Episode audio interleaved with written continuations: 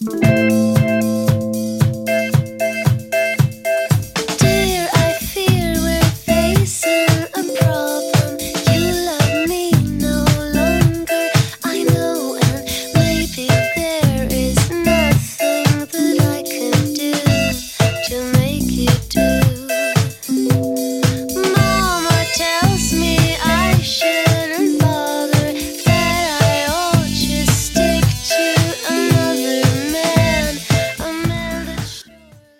听众，您现在收听的是 FM 幺零六点九路人电台。男孩的复数是 gay，很感谢各位听众在深夜聆听路人电台。如果你喜欢路人电台，请把它推荐给你的好基友们。如果你想跟路人有进一步的互动，可以关注路人的微信公众号。那联系方式呢，都在节目简介当中。路人期待与你们的相遇。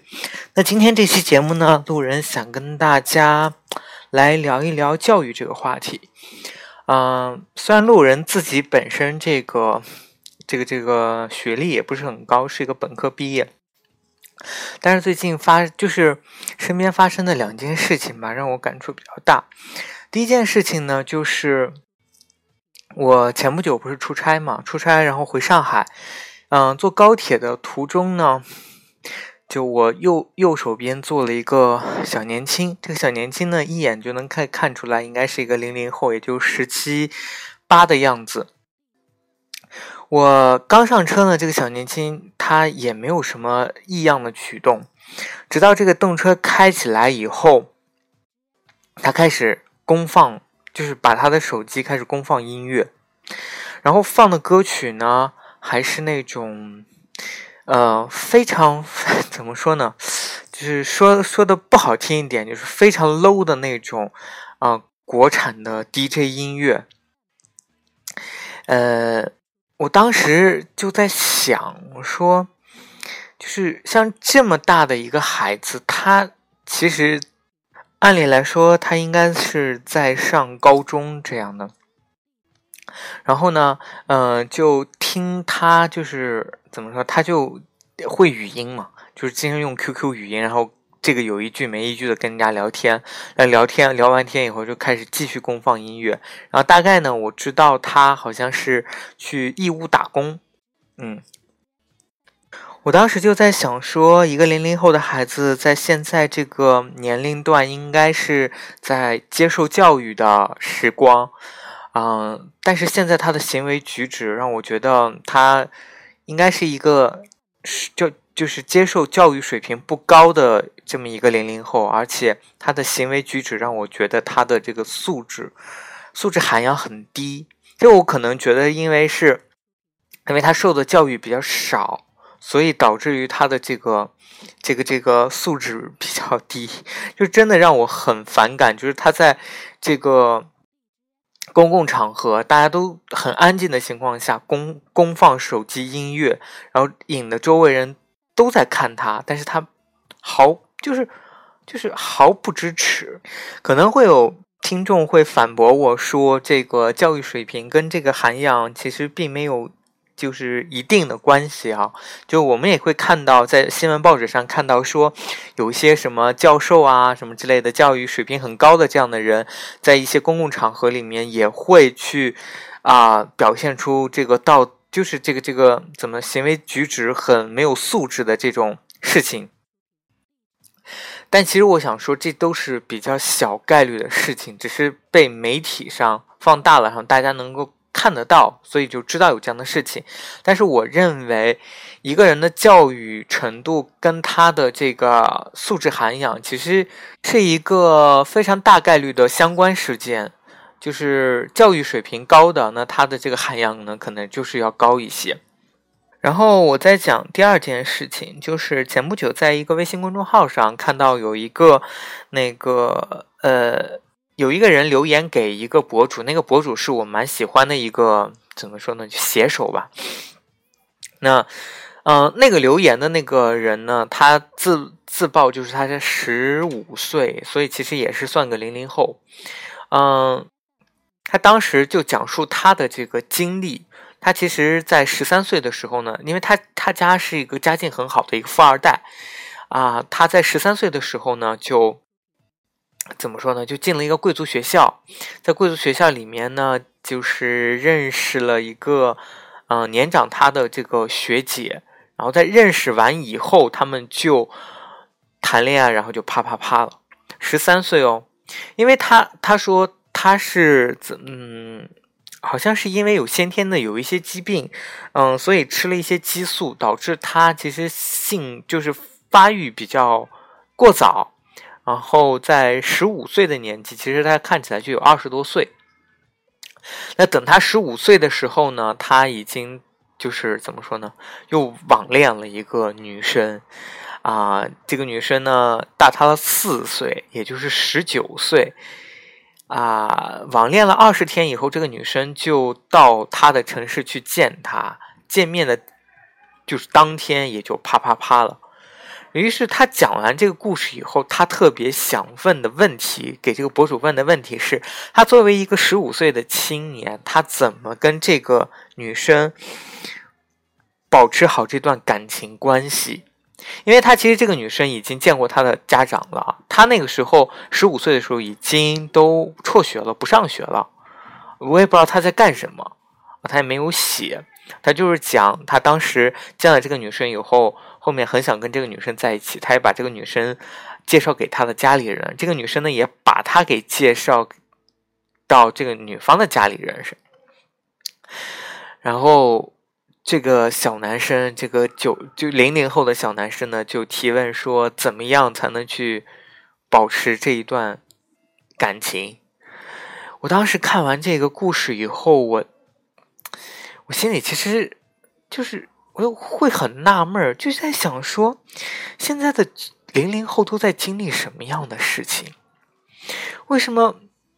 我觉得我作为一个九零后，我都理解不了他们。在这么这么小的一个年纪就体就是经历了怎么说呢？可能你人生后半段才需要去经历的一些事情，就可能真的是成熟过早。很多人可能会说，现在大家都会去倡导。那个父母不应该对孩子的成长进行什么各种这个束缚也好啊，各种这个我们总是父母总是喜欢把孩子活成他们眼里那样好好孩子的形象，什么什么之类的。我承认这样的现象是有，但是我还是不觉得说孩子在小的时候他就应该过多的去接触这些，嗯，怎么说会。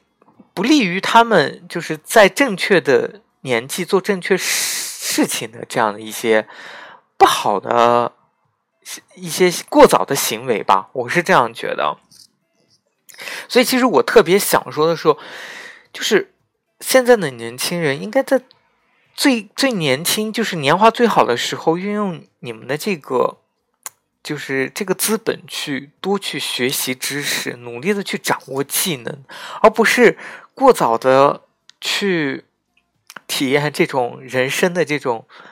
这就是怎么怎么说呢？就是人生百味吧。就我觉得，其实父母真的需要去在各方面去引导孩子。你可能不需不是要去骂他，不需要打他，但是你需要去引导他。你要告诉他在什么样的，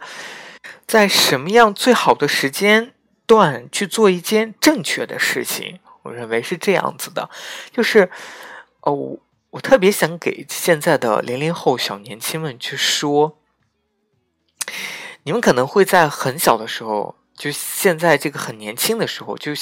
很想去谈恋爱，因为你们确实发展到了那个阶段啊，你们去就是产生了这种所谓的性冲动，想要去喜欢人。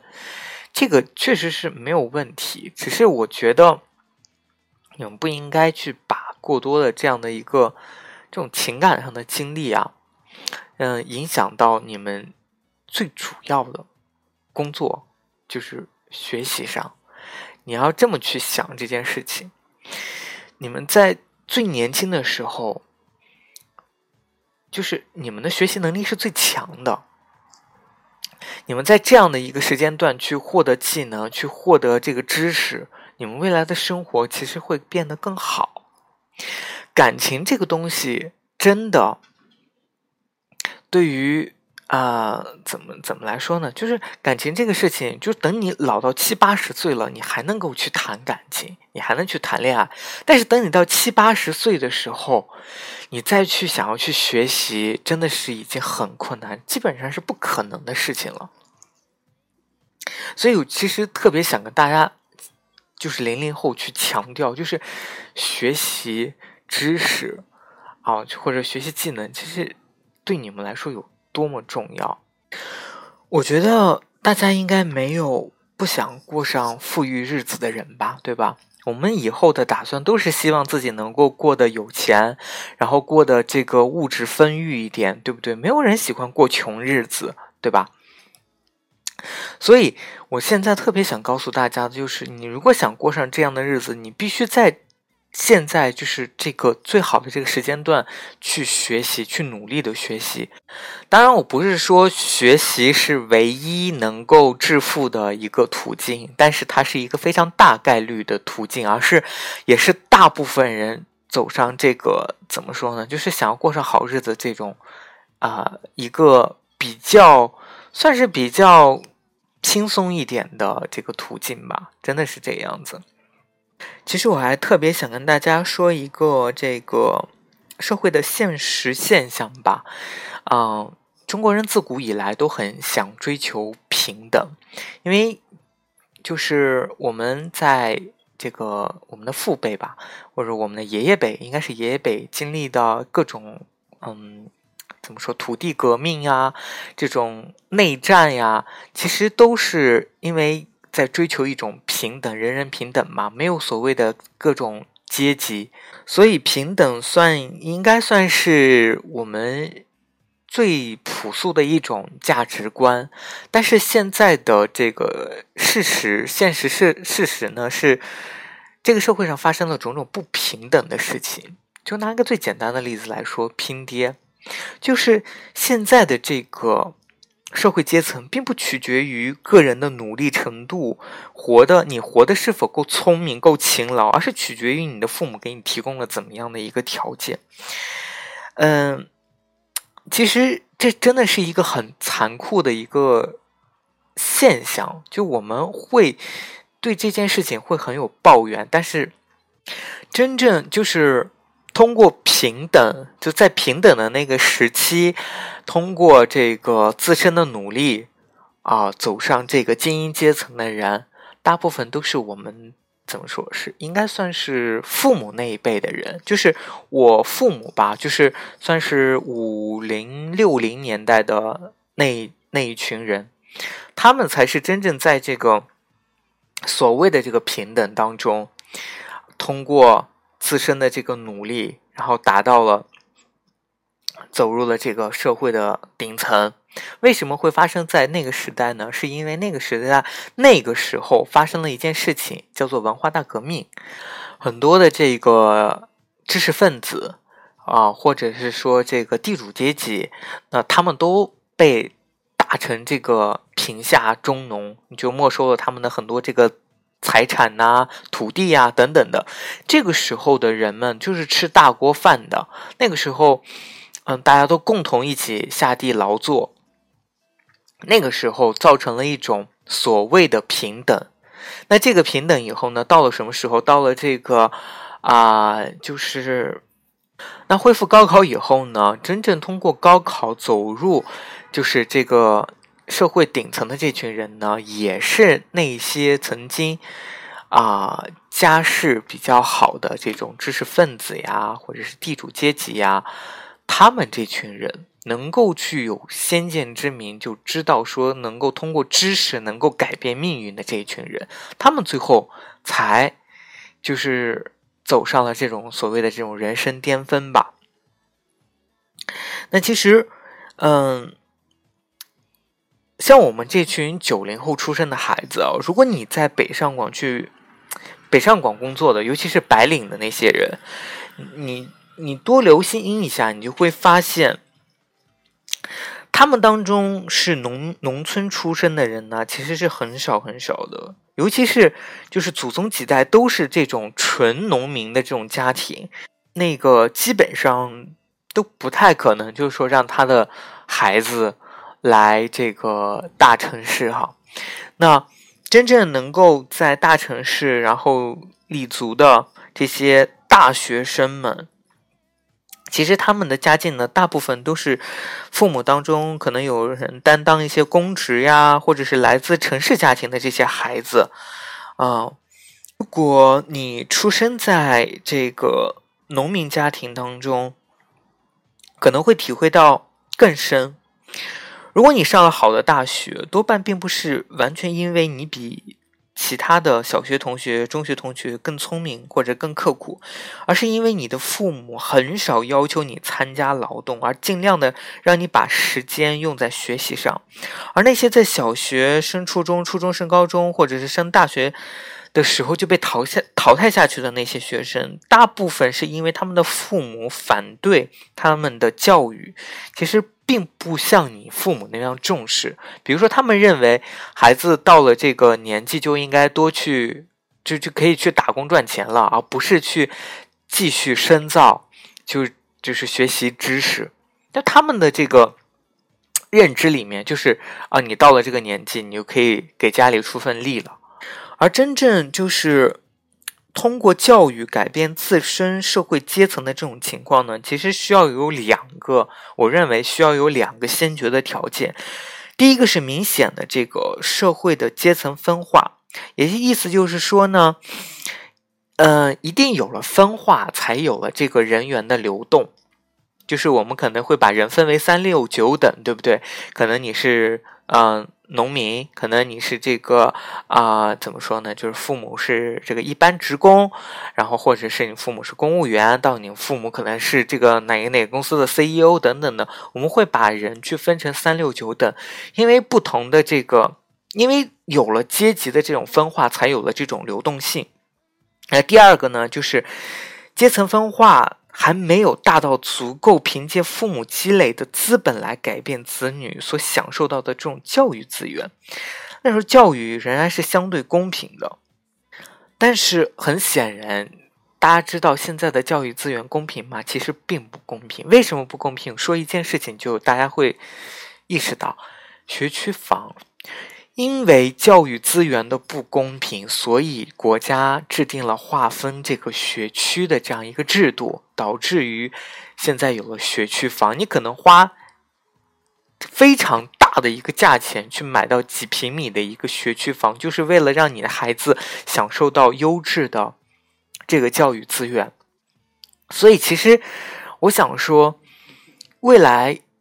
就是这个在这个资源。越来越稀缺的这种情况下，因为人口会越来越多，就我们现在已经放开二胎了，所以就人人口可能会越来越多，所以这个资源会越来越紧缺。你的父母只有不断的去努力赚钱，用钱来给你去买这样的稀缺的资源，你才能获获得更好的教育，获得更好的这种这种资源，然后。从而异于常人，就是从而比别人还要优秀，就是这样子的。这个是一个很现实的问题，但是也很残酷的一个问题。就当我们这一代可能去为人父母的时候，我们生了孩子以后，我们肯定会去想的说，怎么去拼命的赚钱，让我的孩子去能够享受到最好的这种教育的资源，或者最好的这种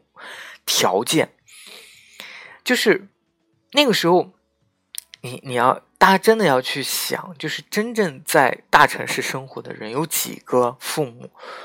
是真正说想要自己自己的孩子能够快乐的生活？因为他知道你现在的快乐，孩子现在可能快乐了，但是他以后肯定会很苦很苦。如果因为我们现在可能。除非你的父母真的是已经富到，就是说你可以去接你你你生下来就可以接手这种家族的产业，你可能就是后半辈子都不用愁了。但是如果你的父母还没有达到那个阶层的时候，你的父母肯定会想想方设法的去多赚钱，让你获得更好的一些资源，让你能够混得比他们好，或者是说混得跟他们一样。那就已经很不容易了，所以其实我特别想跟大家说，这本来就是一个非常不公平的一个社会，但是你只有通过知识才能去改变自己，才能够去，就是可能再去努力努力努力，然后你就能够到跟你父母一样现在的在大城市生活当中的这样的生活水平，或者比他们再好一点，因为这个社会已经很不公平了，所以你。当你你本来的起跑线就低的时候，你只能再更努力的去学习知识，去比别人怎么说呢？就更用功，才能获得比别人更好的这样的一个平台，就是这样的。所以，